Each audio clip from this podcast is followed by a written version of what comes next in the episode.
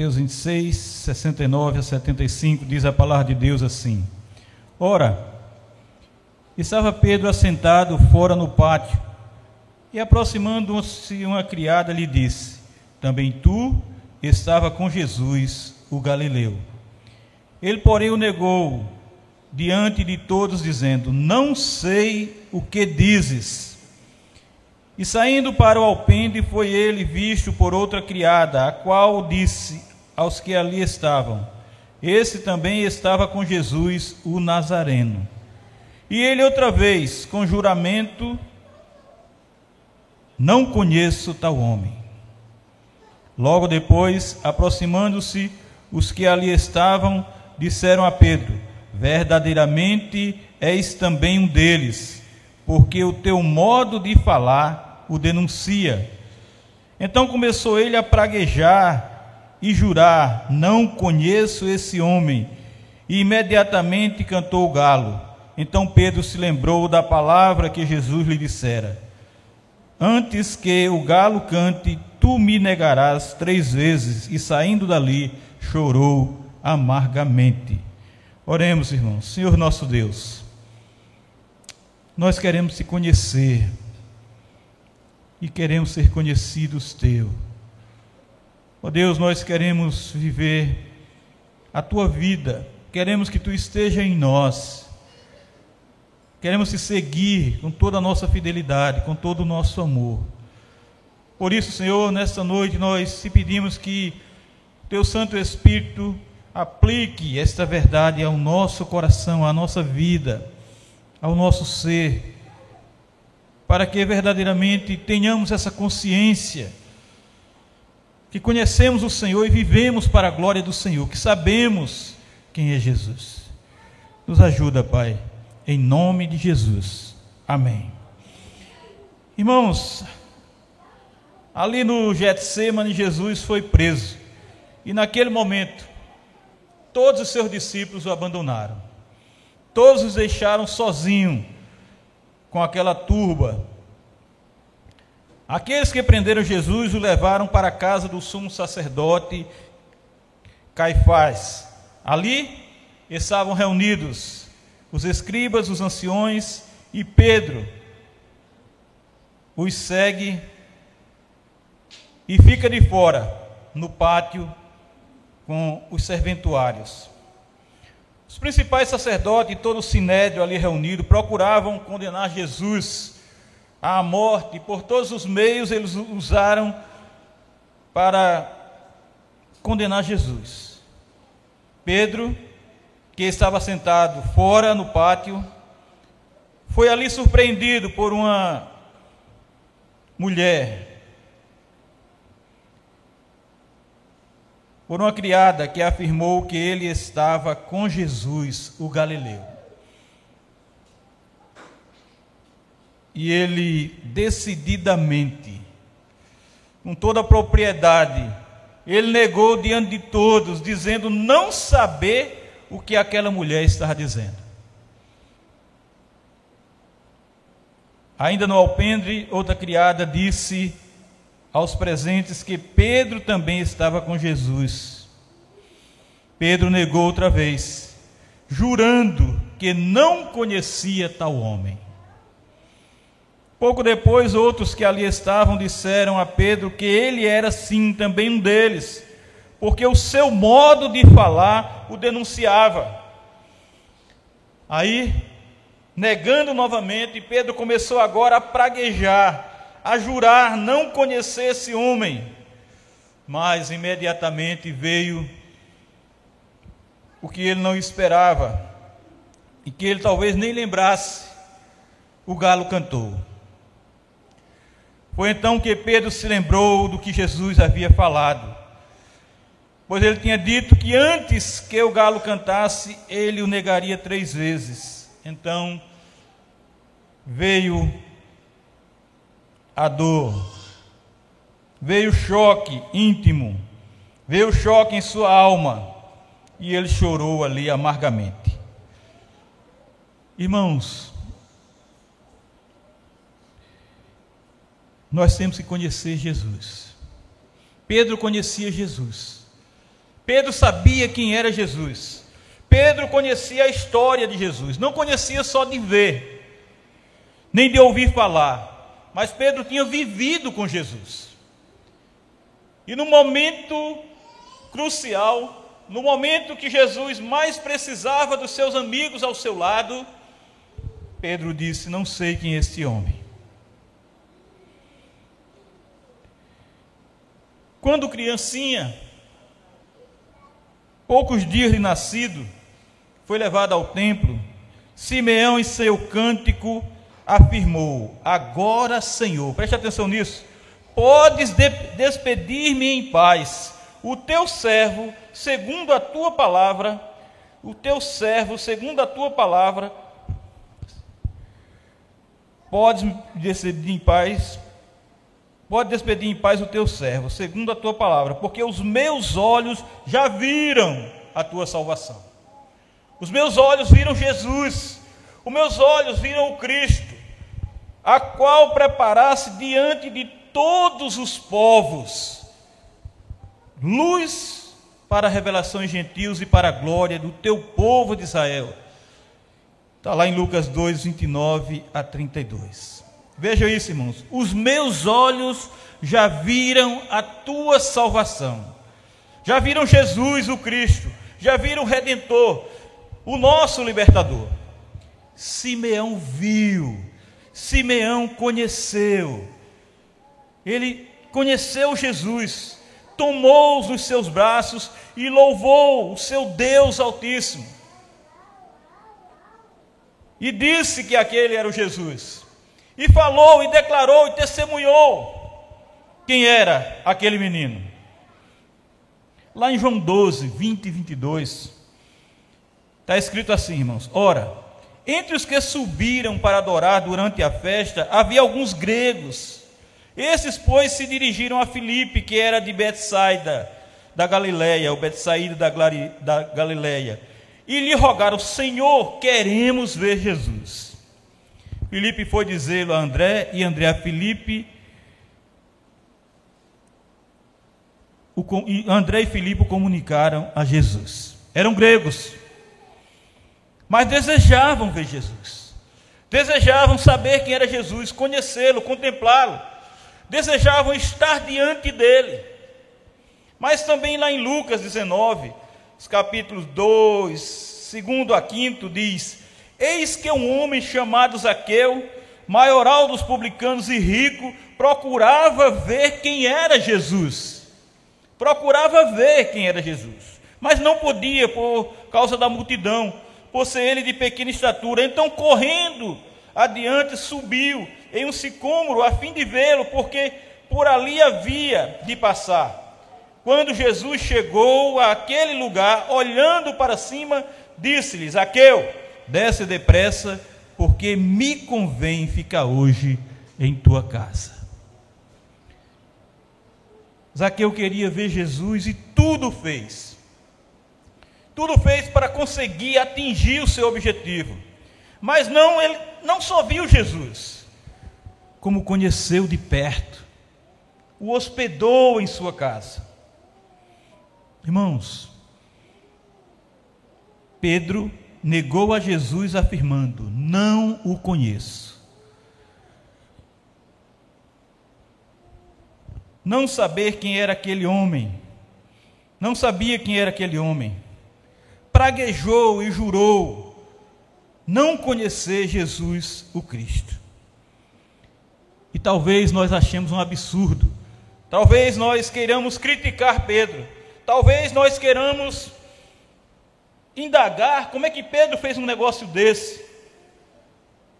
Mas nós temos confessado a Jesus,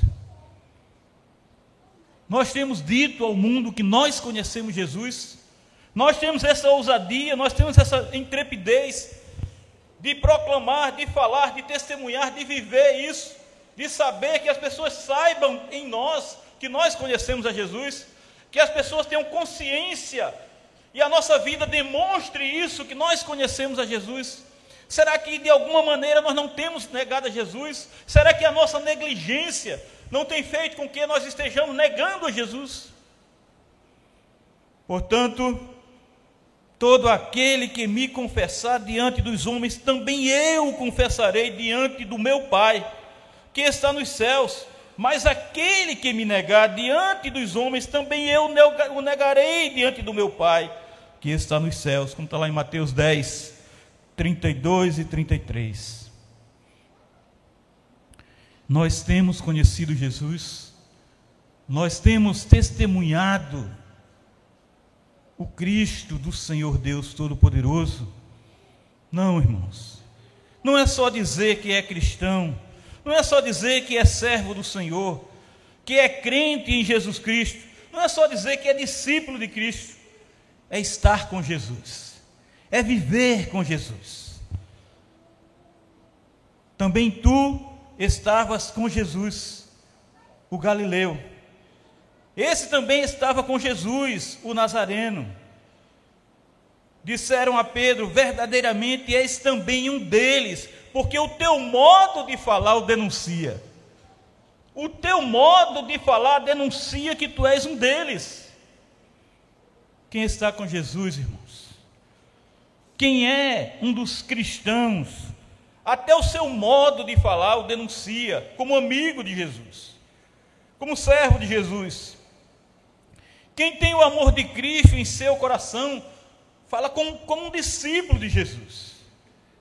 Aquele que lê, aquele que estuda, aquele que medita, e por isso conhece o Evangelho do Filho de Deus, fala tão somente o que é verdade, fala tão somente aquilo que está no Evangelho, que é verdade do Evangelho.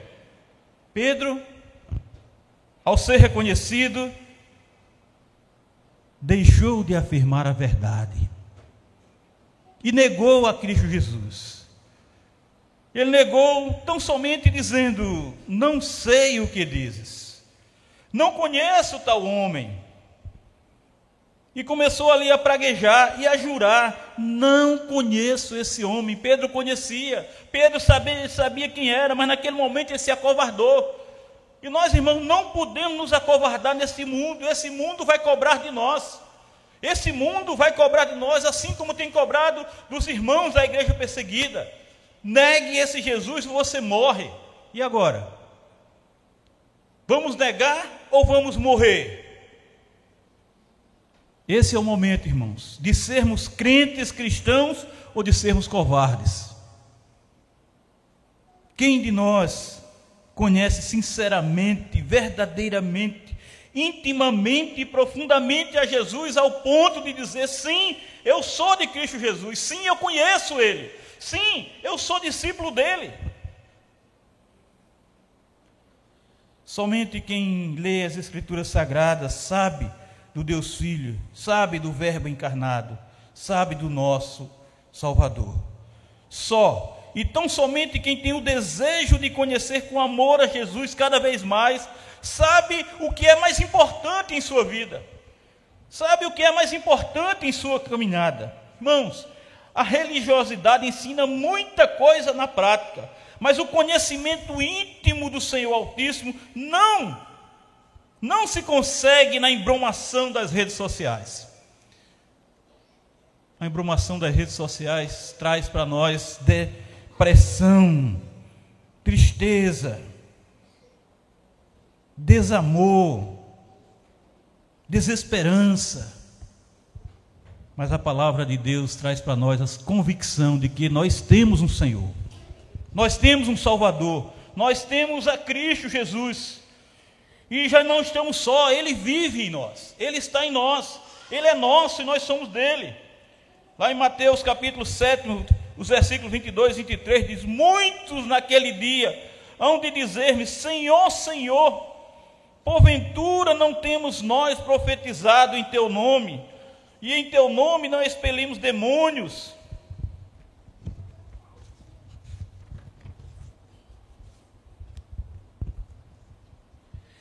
Em teu nome não fizemos muitos milagres?